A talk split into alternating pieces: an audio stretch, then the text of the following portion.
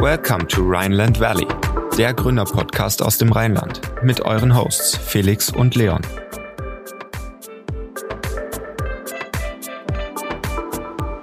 Herzlich willkommen zur dritten Folge Rheinland Valley. Heute bei uns zu Gast Ben Sufiani, der Gründer von Pirate Skills. Er erzählt uns über seine unternehmerische Laufbahn, wie er zu Pirate Skills gekommen ist und was er damit macht. Und wir sind auch ein bisschen auf Persönlichkeitsentwicklung und äh, weitere Themen in der persönlichen und unternehmerischen Entwicklung eingegangen. Ich fand die Folge sehr inspirierend. Ähm, freut euch auf spannende Einblicke von Ben. Und jetzt geht's los.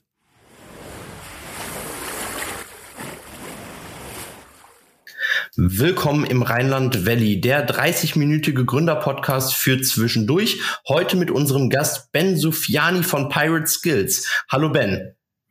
Hallo zusammen hier aus dem Kölner Startplatz. Ja, wir freuen uns sehr, dass du heute hier bist und mit uns unsere dritte Folge aufnimmst. Ähm, Würde ich sagen, starten wir auch direkt rein mit einer kurzen Vorstellungsrunde. Wer bist du und was machst du? Ja, ich bin Ben, Gründer aus Köln, äh, mittlerweile 38 Jahre alt, habe zwei kleine Kinder und hoffe, ich kann auch zeigen, äh, dass man Gründen und Familie gut miteinander vereinen kann. Ich habe so 2008 angefangen zu gründen, während ich Psychologie studiert habe. Dort meine ersten Erfahrungen in äh, einer studentischen Unternehmensberatung gemacht, Campus for Company. Und dann angefangen, Web- und Mobile-App-Startups zu machen. Und vor fünf Jahren habe ich Pirate Skills, die Growth Marketing Community, gegründet, die hier früher in vor Corona hier in Köln im Startplatz ganz viele Meetups veranstaltet hat und jetzt natürlich alles digital und live über YouTube, über LinkedIn und Facebook. Ja, sehr cool. Der Stadtplatz fungiert ja sowohl als Coworking Space, wenn ich es richtig im Kopf habe, als auch als Accelerator. Ähm, ist da definitiv, glaube ich, ein, ein, guter Punkt, von dem aus du agierst. Ähm, du bist Experte in Analytics und Growth Marketing, du hast es gerade schon angesprochen, ähm, mit deiner Firma Pirate Skills. Du hast auch kurz deinen Werdegang schon beschrieben, aber wie genau bist du in diesen Bereich gekommen? Du hast auch gesagt, du hast Psychologie studiert. Ähm, wie passt das zusammen? Genau, also ich empfinde Growth Marketing und der Sweet Spot, in dem ich mich am liebsten bewege, ist, wenn Psychologie zusammenkommt mit Business und Tech.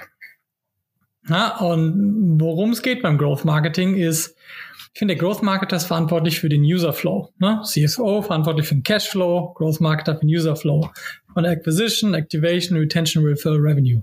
Da hilft der psychologische Background, um zu verstehen, warum tun User das, was sie tun und wie kann man dieses Verhalten beeinflussen. Und auf der Business-Seite muss man natürlich verstehen, ah, ich habe gewisse Kosten, die damit verbunden sind. Ich habe äh, Cost per Acquisition, die ich unter meiner Customer Lifetime Value halten muss. So nennen wir diese Begriffe zumindest.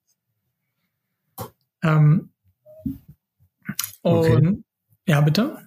Für, fürs weiter aus. Gerne. Und dann haben wir noch den Tech-Teil. Das ist der nerdige Part hier dran. Das ist Landing-Pages bauen, Analytics-Setups äh, machen, um zu messen, was von dem auch wirklich funktioniert, von dem, was man sich so überlegt. Sehr cool, sehr cool. Es gibt ja, also es ist ein Bereich für sich, es ist auch eine Welt für sich. Ähm, und ich glaube, da, da hast du dir über diese drei Komponenten, die du gerade genannt hast, ähm, die entsprechende Expertise aufgebaut ähm, worüber du dann ähm, operativ tätig bist. Mhm. Ähm, kommen wir nochmal zu deiner unternehmerischen Laufbahn bis heute. Ähm, wie verlief die? Du hast schon verschiedene Unternehmen gegründet, bist jetzt aktuell mit Pirate Skills am Start. Ähm, welche Stationen gab es da? Also die erste Station war für mich ähm, Campus for Company, ne? eine studentische Unternehmensberatung, wo wir den B2B-Teil kennengelernt haben, wo wir eine, einfach diesen dieses Bedürfnis hatten, unser theoretisches Wissen von der Uni in die Praxis zu bringen. Dann haben wir lokale Unternehmen beraten im Bereich Kommunikation, Moderation und, und haben dort wirklich ähm, gelernt, was wir am Markt wert sind. Ne? Das ist für so einen Studenten ja auch häufig nicht so, nicht so ganz klar. Der ist ja immer froh, wenn er seine 15 Euro pro Stunde bekommt, wenn er schon über dem Mindestlohn ist. Und das war wirklich meine erste unternehmerische Erfahrung. Und danach naja, mit dem B2B ist halt alles sehr, sehr menschenbezogen, sehr schwer skalierbar. Dachte ich, komm, machst du was mit Webseiten ähm, und habe erste Webseiten gebaut zu so Nischenthemen, mit denen ich Affiliate-Provisionen und Advertising-Geld verdient habe. Meine erste Seite erinnere ich mich noch richtig gut dran, der Orchideenflüsterer. der Orchideenflüsterer war wirklich eine, Seite über Orchideenpflege. Äh, mein Bruder hat geschrieben, ich habe die Technik und SEO und Marketing dahinter gemacht. Äh, und dann waren da 30.000 Leute im Monat drauf und wir haben damit irgendwie 500 Euro im Monat verdient. Und wir beide so, yeah, noch zehn Stück davon und wir sind durch. und dann haben wir einfach angefangen, alle möglichen Nischenseiten aufzubauen. Ja, wir haben eine Drohnenseite gemacht, eine relativ große, was zum Abnehmen, was für Hautpflege, alles Mögliche. Und, und dann kam das irgendwann mit den Mobile Apps. Und wir haben auch gemerkt, dass es so ein bisschen endlich mit, wenn man so viele verschiedene Webseiten hat, das ist, fehlt der Fokus.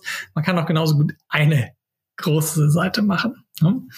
Aber das war so damals unser, unser Gedankengang. Uh, und dann kam diese große iOS und Android äh, App Store Welle und ich habe ganz bewusst eine, eine App-Agentur gesucht hier in Köln. Das war gerade, als ich geheiratet habe und nach Köln gezogen bin, ähm, bevor ich Kinder hatte und gesagt, so, ich schaue mir jetzt hier die Kölner Szene an und dann suche ich mir jemanden, der Bock hat, nicht nur andere Leute Apps zu machen, sondern parallel die eigenen Apps aufzubauen. Und das war dann die, die größte Station. Ähm, habt ihr bis dahin noch, noch Fragen dazu? Nee, das klingt schon sehr interessant. Ähm, die ganzen Stationen, die du durchlaufen hast, das bringt uns auch direkt zur nächsten Frage, ähm, weil wir nämlich bei unserer Recherche gesehen haben, dass du eben die verschiedenen Business Cases schon gestartet hast. Ähm, und da unter anderem, ich glaube, wenn ich es im Impressum richtig gesehen habe, ähm, aktuell die Pirate Skills äh, läuft unter der Sixfold UG. Ähm, und wir haben in der Recherche auch gesehen, dass es vorher gab es Six Metrics, die jetzt dann, glaube ich, nicht mehr existent sind. Und unsere Hörer sehen es nicht, aber ich sehe es im Bild bei dir im Hintergrund, dass du da auch sechs Bausteine hast. Was hat es mit der sechs auf sich? ja, ich habe eine, ganz leichte Obsession mit der Zahl sechs. Das ist meinem Team auch äh, bekannt. Äh, meine Zielteamgröße ist sechs. Wo kommt das her? Hm. Also, äh, Sixfold hatte, das ist mein Firmenname, unter dem ich im Prinzip alle meine unternehmerischen Projekte gemacht habe. Irgendwann in der unternehmerischen Laufbahn macht es Sinn, eine, eine, eine Kapitalgesellschaft zu gründen, damit man einen geschützten Rahmen hat, über den man alles abrechnen kann. Dass man nicht mehr nur als Freelancer tätig ist, sondern dass, dass man einfach einen Rahmen drumherum hat. Und dafür brauchte ich einen Namen. Und Sixfold bedeutete für mich sechsfaltig. Und das ist für mich einfach ein, ein Ansatz, den ich in meinem Kopf halte, der mir dabei hilft, ganzheitlich zu denken. Und genauso haben wir hier sechs Themen bei Pirate Skills aufgebaut, äh, von denen wir glauben, dass wenn man diese sechs Skills beherrscht im Growth Marketing, dass man eine ganzheitliche äh, Grundlagenausbildung hat. Also bin ich zu der sechs gekommen. Sehr cool. Gerade mit der Sechsfaltigkeit. Sehr interessant.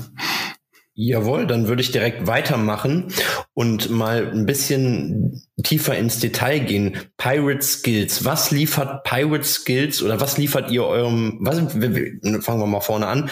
Ähm, wer gehört zu eurem Klientel und was liefert Pirate Skills für einen Mehrwert? Ja, also Pirate Skills ähm, hat so das Motto Master the Art and Science of Growth Marketing. Wir wollen eine Community sein für Leute, die in, in diesem Bereich richtig gut werden wollen, die, die lernen wollen, ähm, Top-Content-Marketing und Storytelling zu machen, die Funnel bauen können mit Landing-Pages und E-Mail-Sequenzen, die Tracking drauf haben, die Paid-Advertising drauf haben und Conversion-Optimierung. Und das alles in einem ähm, in einem sehr experimentgetriebenen Mindset. Während die Entwickler das mit der Agilität schon sehr gut verstanden haben, ist das bei den Marketern noch nicht so. Und für mich war das das Normalste auf der Welt. Ne? Denn in dem in dem App-Startup haben wir ganz selbstverständlich in Sprints gearbeitet und ich habe im Marketing auch so gearbeitet. Und dann habe ich das mit anderen Teams gemacht und die waren so, oh, Mindset Change. okay, es ist einfach normal äh, und total sinnvoll, äh, sich vorher zu überlegen, was sind tolle Experimente, die durchzutreiben ähm, und dann zu schauen, wie, wie hat das jetzt funktioniert und was, was hat nicht funktioniert. da, das machen wir für Gründer und Marketer von, ähm, von Startups, Scale-ups und so Innovationsabteilungen in größeren Unternehmen. Ja, mega interessant. Jetzt haben wir noch gesehen, dass es, dass ihr auch Events veranstaltet, die jetzt wahrscheinlich zu dieser Zeit vermutlich online ablaufen, dass da auch noch so ähm, Events kommen wie ein äh, Landingpage-Setup, AB-Testing-Conference und ähm, all solche Events. Ähm, wie muss ich mir das vorstellen, wenn ja. ich daran Interesse hätte? Wie läuft sowas ab? Ähm, läuft das online ab? Wahrscheinlich schon. Ähm, genau, vielleicht kannst du dazu ein bisschen was erzählen. Genau, Genau, ursprünglich war Pirate Skills, als wir da vor knapp fünf Jahren mit gestartet haben, einfach ein monatliches Meetup. Wir haben uns auf meetup.com eingetragen. Ich bin selber auf viele andere Tech-Meetups gegangen für Entwickler, für Marketer, für Data Science. Das waren so meine Interessensgebieten, Gebiete. Und äh, ich wollte ein nerdiges Marketing-Meetup haben. Ne, und das gab's äh, als nächstes, das nächste wäre irgendwie ein Essen gewesen. Dann dachte ich mir, komm, das ist cool im Unperfekthaus, aber immer dafür dahin fahren ist doch auch doof und ich hätte Lust, sowas selber zu starten. Da bin ich gerade aus meinem letzten gefundeten Startup raus. Ähm, und dadurch bin ich in diesen Rhythmus gekommen, Eventsveranstaltungen. Da hatte ich noch gar nicht drüber nachgedacht, dass es ein Business ist. Das war einfach so für mich was der Community zurückgeben. Ich hatte viel gelernt und ähm, wollte das teilen und wollte vor allen Dingen andere Leute interviewen dürfen, die schon viel gelernt haben, von denen ich was lernen kann. Und so sind wir dann dazu gekommen, dass wir einmal im Monat hier im Startplatz in Köln ein Meetup gemacht haben, aber wir haben auch sehr früh angefangen, das zu filmen und zu livestreamen. Dadurch hatten wir immer eine Online-Komponente in unseren Events. Und jetzt machen wir das halt nur online. Genau in dem Setting, was ihr jetzt hier seht und was die Zuhörer jetzt hier gerade hören. Hier sitze ich und nehme mir ein Thema. Jetzt wie zum Beispiel das Thema Landingpage Setup. Das machen wir ähm, in drei Wochen am Mittwoch, erster Mittwoch im März und reden dort exakt, wie so ein perfektes Landingpage-Setup mit WordPress aussieht. Weil ich weiß, das ist ein Problemfeld, mit dem viele äh, Gründer strugglen, auch in großen Unternehmen. Ähm, haben die dann irgendwelche super lahmen Tools, die sich kaum bewegen lassen. Und wir zeigen an, anhand von WordPress, was wirklich jeder aus finanziellen und aus, ich kann es überall selbst Hosting, Hosten Gründen äh, verwenden kann. Sehr cool. Dann kommen wir nochmal auf das Business Model von, von Pirate mhm. Skills ähm, zu sprechen. Du hast es gerade schon erwähnt. Es sind, wenn ich es richtig verstanden habe, ähm, korrigiere mich, wenn nicht, quasi zwei Säulen, mit denen ihr arbeitet. Einmal, einmal diese aus den Meetups stammenden Events, die ihr veranstaltet, heute nur noch online, beziehungsweise hoffentlich temporär nur online, irgendwann auch wieder in Real Life. ähm, und dann die Beratung von Kunden beziehungsweise da auch den Support von Kunden ähm, mit den Themen Analytics und Growth Marketing. Richtig? Ja, richtig. Also die, die Events, die mache ich wirklich weiterhin für die Community, ähm, um, um Reichweite zu generieren und vor allen Dingen um zu geben.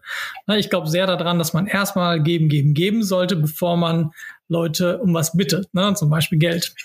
Das Vertrauen sollte man sich verdienen. Und äh, das ist definitiv unsere unsere Methode, wie wir erstmal geben. Diese ganzen monatlichen Events abends, die sind immer kostenlos.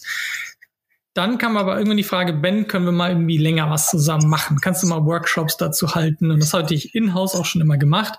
Und daraus haben wir dann eine sechsteilige Surprise Workshop-Reihe gegründet, ähm, wo man in sechs Tagen die Grundlagen Growth Marketing lernen kann, über, über so ein Quartal verteilt. So, das ist eine Säule, die Workshops. Die anderen ne, sind dann halt Growth Marketing Coaching Sessions, wo ich helfe, den Teams diesen Prozess bei sich reinzukriegen und die Skills in-house zu machen. Ich bin kein Fan von Agenturen, die einen Done-for-You-Service nur anbieten. Da lernt keiner was bei. Keine Agentur der Welt ist so motiviert, dein Business voranzubringen wie deine eigenen Leute. Niemand. Ja? Und deswegen repräsentiere ich zumindest die Kraft, die ähm, es schafft, dass ihr das intern schafft, dass die Gründer und Marketer das selber machen können und unabhängig werden. Und das ist die zweite Säule. Das ist ein sehr guter Punkt, den du da angesprochen hast, ähm, dass du dich auch darauf fokussierst, ähm, dass in-house dieses Knowledge aufgebaut wird, weil wir jetzt aus unserer eigenen Erfahrung, ähm, weil wir eben einen, einen Online-Shop ähm, aufgebaut haben, beziehungsweise gerade aufbauen, ähm, merken, dass man, wenn man mit Agenturen vereinzelt zusammenarbeitet, eben eine gewisse Abhängigkeit erzeugt. Ähm, aber auch in so einem frühen Stadium wie wir jetzt, wo wir uns noch keine Mitarbeiter leisten können, äh, zumindest nicht langfristig, ein Stück weit darauf angewiesen sind, aber es natürlich bevorzugen würden, selbst das Wissen mhm. aufzubauen, um es halt langfristig dann auch anwenden zu können. Ich glaube, das ist ein sehr guter Punkt, äh, an dem du da ansetzt. Ähm, dann jetzt wiederholen wir es, glaube ich, ein bisschen vom Anfang, aber gehen wir noch mal kurz darauf ein. Wie hast du dir die ganze Expertise angeeignet? War das wirklich ein kontinuierlicher Prozess? Ähm, hast du dich da immer tiefer reingefuchst, weil es dich so interessiert hat, ähm, dass du dich auch anschließend dazu entschieden hast, das mit Pile Skills jetzt, ähm, ich glaube, seit fünf Jahren hast du am Anfang gesagt, ähm, so zu machen? Ja, also ich, ich glaube absolut an lebenslanges selber lernen. Äh, es gibt keine Studiengänge, die einem dieses Wissen geben. Ähm, ich bin immer wieder mal an, an Hochschulen als Dozent eingeladen und die meisten sind so extrem weit von der Praxis entfernt. Äh, da, ich, würde jedem empfehlen, niemals darauf zu warten, dass jemand dir irgendwann die Excel-Schulung anbietet äh, und dann bist du qualifiziert und dann darfst du das machen. So, sondern einfach machen äh, und dabei ein paar Mal auf die Schnauze fallen und lernen und weitermachen. Ähm, ich, ich weiß noch genau, meine ersten WordPress-Seiten habe ich natürlich für mich selber gemacht, aber wo ich meine ersten WordPress-Seiten für den Kunden gemacht habe, was ich für einen Schiss hatte.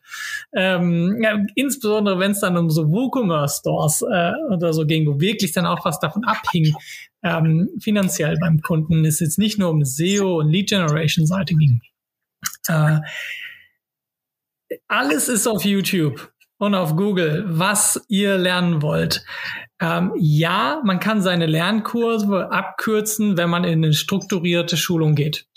So, aber da sollte man extrem darauf achten, dass das nur von Leuten ist, die, die wirklich den Kram vorher gemacht haben, die nicht ein Buch gelesen haben, was sie dir wieder erzählen, äh, was sie im Buch gelesen haben. Na, das ist total Banane. Ähm, und, und ich habe zu jedem Zeitpunkt habe ich ein Lernprojekt in meinem Leben. Das ist ein fixer Bestandteil. Ich bin, ich bin jetzt 38, ich lerne mehr als in meinem Psychologiestudium äh, mit 25. Ja, und diese Haltung zu haben und zu pflegen und in jedem der Mitarbeiter auch äh, zu verankern, das ist für mich absolut essentiell. Das, das ist, glaube ich, auch ein Punkt, den wir selber bei uns auch, auch gesehen haben, wie viel man einfach lernt von wirklich ähm, praktisch anwendbarem Wissen, äh, wenn man sich einfach nur selber ransetzt. Und ich habe tatsächlich auch 2020 angefangen zu studieren mir ist von Anfang an aufgefallen, dass es so fernab der Realität ist, dass man mit, mit äh, Geschäftsmodellen rechnet, wo man quasi nicht weiß, wie man überhaupt äh, dahin kommt, aber trotzdem damit rechnen soll und damit arbeiten soll. Und das war mir einfach viel zu stumpf. Deswegen ist das Ganze auch einem Sand verlaufen. Ähm, jetzt habe ich mich gefragt, Pirate Skills, was sind die Projekte für die Zukunft? Wir haben ja eben über die Events, die zukünftigen Events gesprochen. Wenn wir jetzt noch einen Ticken weitergehen in die Zukunft, was steht da an? Kannst du uns da einen kleinen Einblick geben? Ja, sehr gerne. Also das Erste, was ansteht für mich, ist die Digitalisierung der Offline-Workshops. Jetzt machen wir die quasi über Zoom-Calls, aber ich, ich verstehe nicht, warum ich live meine Lippen bewegen muss, wenn sich jemand auch gut gecuttete, gut editierte Videos anschauen kann. Also das Ganze in ein Online-Training äh, zu bringen, was begleitet wird von Offline- äh, oder Livestream-Maßnahmen. Das ist der erste große Schritt. Wo ich aber gerne hin möchte, ist eine, eine Lernumgebung zu schaffen, in der jeder sich selber einmal mit so einem Test einstufen kann und man sieht, ah ja, auf den sechs Themen, die wir behandeln, habe ich die Stärken und die Schwächen und deswegen muss ich mir dort jetzt den nächsten Content reinziehen. Ihr sagt zum Beispiel, alles klar, wir sind E-Commerce-Business, äh, sind auf Shopify, haben eine weibliche Zielgruppe im Alter 25 bis 44. Ah, dann kriegst du genau die Inhalte geliefert, die du wissen musst. Du lernst mehr über, Inter äh, über Instagram und Pinterest Advertising und die Analytics Suits, die in dem Kontext relevant sind und Landing Pages dort, als jetzt jemand, der im B2B Lead Generation Bereich unterwegs sein muss. Also diese personalisierte Lernexperience und so ein richtig gamifiedes Level-Up-System. Habe ich mega, mega Bock drauf, das, das anzubieten und das groß zu machen. Sehr cool.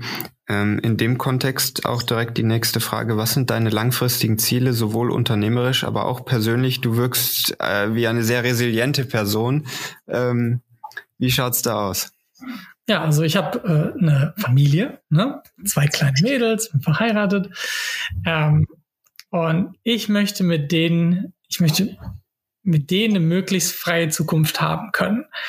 Äh, ich möchte, dass die nicht irgendwie reich oder so aufwachsen, aber dass die zumindest wissen, ah, okay, ne, wir, wir, wir Hunger, sind jetzt nicht am Hungertuch oder müssen die ganze Zeit Existenzängste haben, weil Gründer haben sehr häufig so ein Auf und Ab. Ne?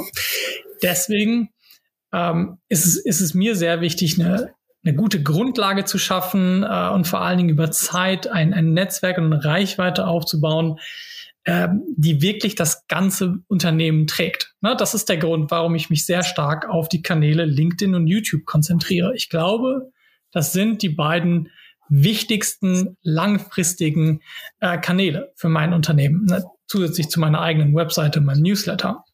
Und die flüchtigen Kanäle wie Clubhouse und TikTok, die mache ich gerne mit und habe Spaß daran, äh, das zu sehen, wie die kommen und wieder gehen. Ähm, und, und genieße die Zeit, wo die da sind, aber ich hänge ich häng da nicht sehr dran.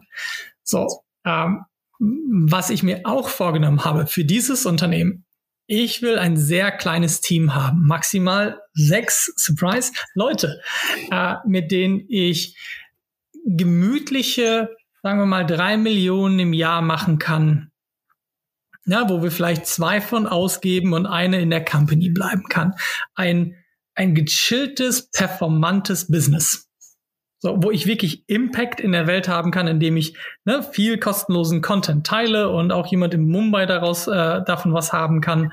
Nichts, der sich das vielleicht nicht leisten kann und auf der anderen Seite den den Leuten, die Bock haben, mehr Gas zu geben mit mir zusammen und die Energie haben wollen und das Wissen, die, die, die sich das holen. So, das ist das Geschäftsmodell, wo ich hin will.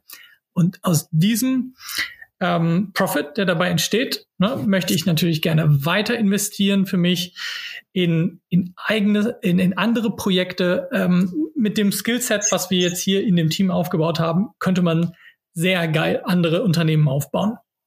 Ne, und mit den ganzen Leuten, die wir ausbilden, ziehen wir auch eine Generation von neuen Growth-Marketern ran. Die besten daraus möchte ich mir auslesen und sagen, geh doch mal auf den Laden zu, hier sind 50.000 Euro und biete denen doch mal an, dass wir mit 50.000 Euro reingehen und unseren Growth Marketing Plan dort exekuten. Auf eigenes Risiko. Nur dann halt gegen Profit Share und Equity. Und dieses, ich habe so eine Vision von so einem Growth Fund, dass man sagt, man geht mit Skill und, und wirklich eigener Verantwortung mit eigenem Geld rein äh, und hilft so anderen Gründern nachhaltig zu wachsen ne, dort wieder die Skills inhausen, aber erstmal Skills in Kohle reinbringen. Das ist so, glaube ich, die Endstufe. Und da, das könnte ich mein Leben lang machen. Das klingt sehr cool. Ich glaube, dass das ähm, also super bereichernd für die Szene wäre ähm, und auch an vielen Stellen genau die Bedürfnisse, die die Gründer teilweise haben, ähm, gerade insbesondere in der in der aktuell ähm, oder ja in der Digitalisierung oder zunehmenden Digitalisierung der Welt ähm, und dass du aber auch trotzdem persönlich und unternehmerisch sagst, ich baue mir erstmal das Fundament auf, will aber auch nicht immer höher und weiter, sondern halte es eben auf den, was du gerade gesagt hast, sechs Mitarbeitern, vielleicht mit einem, mit einem Ziel-Revenue von ungefähr drei Millionen im Jahr, wie auch immer dann die, die Zahlen genau aussehen. Mhm. Und gehe dann von da aus weiter und gebe mein Wissen weiter und will nicht immer nur höher und weiter streben. Das finde ich echt äh, bewundernswert an der Stelle. Also für mich, ich versuche auch möglichst minimalistisch selber zu leben. Ich verkaufe jetzt zum Beispiel mein Auto. Äh, ich habe mir ein Büro jetzt gesucht, was in der Nähe von meinem von meinem Zuhause ist, wo meine Tochter auf dem Weg von der Grundschule in der Kita mich besuchen können. Und dann brauche ich kein Auto mehr. Ich, ich, ich habe das geilste Auto, was ich mir jemals hätte gewünschen können. Und ich gebe es ab, einfach weil ich reduzieren möchte. Ähm, und das, das gibt einem so viel Freiheit, wenn man, wenn man mit weniger Unternehmen, äh, mit weniger von weniger leben kann, dann braucht man sehr viel weniger tun von, von Dingen, die man nicht tun möchte. Und mir ist diese Freiheit, das zu tun, was ich tun möchte, unendlich viel wichtiger, als mehr, mehr Kohle zu verdienen. Wofür ich auf die Kohle stehe, total, ist der Impact, den man damit haben kann. Und da habe ich, da sehe ich auch keine, keine Grenze. Und da würde ich auch weit über die sechs Mitarbeiter hinausgehen. Nur im Kontext Pirate Skills 6. Aber wenn ich jetzt ein Unternehmen hätte, was nachhaltig was verbessert in der Welt, dann nehme ich auch 60 und 6000 Mitarbeiter. Und ich glaube, man hört dir aber auch als Zuhörer von unserem Podcast gerade ganz gut äh, das Glänzen in den Augen aus deiner Stimme heraus. Das ähm, hat mich gerade selber äh, sehr inspiriert, was du gesagt hast. Jetzt haben wir aber noch eine Frage. Gab es in der Vergangenheit Fucked-up-Moments, also Momente, wo du wirklich nahe der Verzweiflung standest und gedacht hast, so läuft das überhaupt noch so weiter, das Ganze, wie ich mir das gedacht habe? Jawohl. Mehrere. ähm, ich war vor der Universität, vor dem Psychologiestudium an der RUB, war ich vier Jahre als Offizier bei der Bundeswehr, bei der Luftwaffe. Ich bin aus der, bin da raus, habe gesagt, ich möchte gerne zivil studieren. Ich habe in der Zeit auch ein paar Trimester Informatik studiert, hatte aber dann signalisiert, nach vier Jahren möchte ich gerne raus. Wenn man da drin ist, dann sieht man, dass es geht. Das sind nicht immer die ganzen zwölf Jahre. Bin als Leutnant raus und komme dann an die Uni und erfahre, ich habe keinen Anspruch mehr auf BAföG. So, ich war voll im So, jetzt kann ich gründen nebenher und bababam, ähm, kann äh, Psychologie studieren und nee, kein BAföG, kein Support, gar nichts.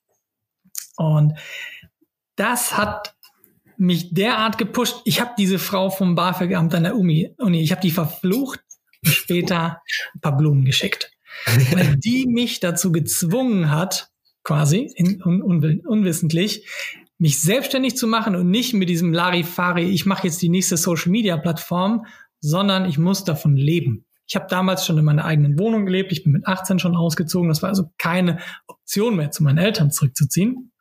Ich war da wirklich in diesem Existenzdruck, das war extrem frustrierend manchmal, aber ich bin im Nachhinein so dankbar, dass ich diesen Moment hatte.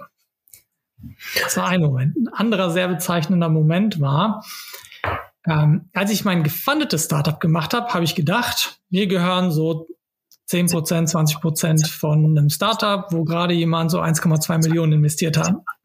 Als ich dann raus wollte, wurde mir dann gezeigt, hm, dem ist nicht so. Und ich musste sogar eine der Apps noch mit rauskaufen, die ich, äh, die ich unbedingt mitnehmen wollte aus der Zeit, weil ich sehr an die geglaubt habe und der Investor nicht.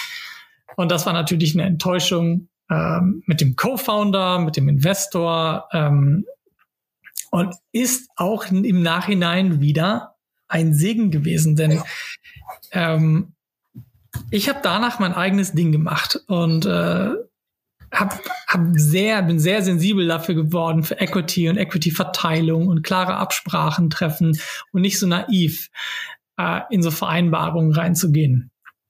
Mhm. Und das war definitiv auch ein Moment, wo ich äh, eine Weile lang halt richtig pisst war, könnt ihr euch vorstellen. Ne? Ja. Ah, aber dann loslassen zu lernen und nicht sich daran aufzureiben. Oh, beste Lektion ever. Hm. Das klingt doch super interessant. Vor allem, ähm, dass es im ersten Moment halt wirklich so ein, so ein Bad Moment ist, wo man sich dann an den Kopf fest und sagt, wie geht's hier eigentlich weiter? Und dass sich das dann das Ganze dann, wie das auch häufiger so ist, dann doch zum Guten äh, kehrt. Das ist äh, für uns auch ganz faszinierend zu hören. Jetzt hätten wir noch eine Frage, ob du für unsere jüngeren, jüngeren Gründer oder, oder einfach ähm, Personen generell, die an diesem ganzen Gründungsthema Interesse haben, welches Learning kannst du denen mitgeben für den Aufbau ihres Businessmodells? Ja, wartet nicht auf die Entwickler, die das für euch machen. Ihr seid in einem halben Jahr Commitment, seid ihr akzeptable Entwickler. Und ihr könnt eure Webseite machen, ihr könnt eure iOS-App, eure Android-App selber programmieren. Wartet, ich finde das unfassbar, dieser, dieser Mangel an Entwicklern und, und wie unglaublich leicht es ist, sich das einfach selber beizubringen. Wenn man da committed dahinter ist und, und ganz viele jammern halt, ja, mir fehlt der CTO, bla bla bla. Du musst nicht der perfekte Front- und Backend Unicorn-Entwickler werden. Du musst nur in der Lage sein, deinen Prototyp selber zu gestalten. Das ist ganz, ganz wichtig, sich selber in die Lage versetzen, den Prototypen zu machen. Und damit, mit der Vision, damit findest du deinen CTO. Na, damit findest du den Investor, der die Kohle gibt, dass du dir den CTO auch leisten kannst. Ähm, aber wenn du diese Hürde nicht packst, dann, dann, dann wird's schwierig für dich. Das wäre so auf der Skills, egal welcher Skill du glaubst, dass er dir fehlt, du kannst in einem halben Jahr ein Killer da drin werden. Ja, äh, das wäre, glaube ich, das Wichtigste. Ja, das ist ein sehr guter Punkt. Ähm, den würde ich so für mich auch, also aufnehmen tue ich den sowieso sehr gut, ähm, aber auch irgendwie ein Stück weit bestätigen, ähm, obwohl ich äh, mit 22 ja sehr jung bin, ähm, weil ich mich selbst auch eher als Generalisten als äh, wie als Experten in irgendeinem spezifischen Bereich bezeichnen würde und der Meinung bin, dass man sich immer ein gewisses Wissen äh, in jedem Bereich bis zu einem gewissen Punkt aneignen kann und damit viel weiter kommt, als wenn ich nur der Experte in einem äh, Bereich Hallo. Äh, super hart bin und ähm, dann lieber generalistisch aufgestellt bin und mir das Wissen da eben aneigne. Darf und ich ganz halt kurz was dazu sagen? Ja, klar. Weil ich habe so lange damit gestruggelt, dass ich selber mich immer als Generalist, ich war in der Offizierlaufbahn, es gibt nichts Generalistisches im, im Militär. Ich habe Psychologie studiert, davor Informatik und ich hätte mich sonst, äh, wenn ich nicht bei der Bundeswehr gegangen gewesen wäre, hätte ich mich für, für Physik und Philo in Heidelberg eingeschrieben. Hm. So, also ich tanze mit meiner Frau gerne. Ich habe ultra breites Interesse an Stuff und ich habe so lange damit gestruggelt. Und wenn, wenn ihr auch dieses, ich bin Generalist und sollte ich mich von dem Spezialistentum da fernhalten oder nicht, wenn ihr damit struggelt, dann habe ich den wichtigsten Tipp. Habt Geduld mit euch selber. Spezialisten reifen mit Mitte 20, Generalisten reifen Anfang 30, Mitte 30. Aber dann habt ihr auf einmal ein breites Skillset. man ist halt nur mittelmäßig sehr, sehr lange und das ist sehr frustrierend. Und, und mittlerweile, also ich, ich arbeite jetzt zwölf Jahre an dem Skillset Growth Marketing.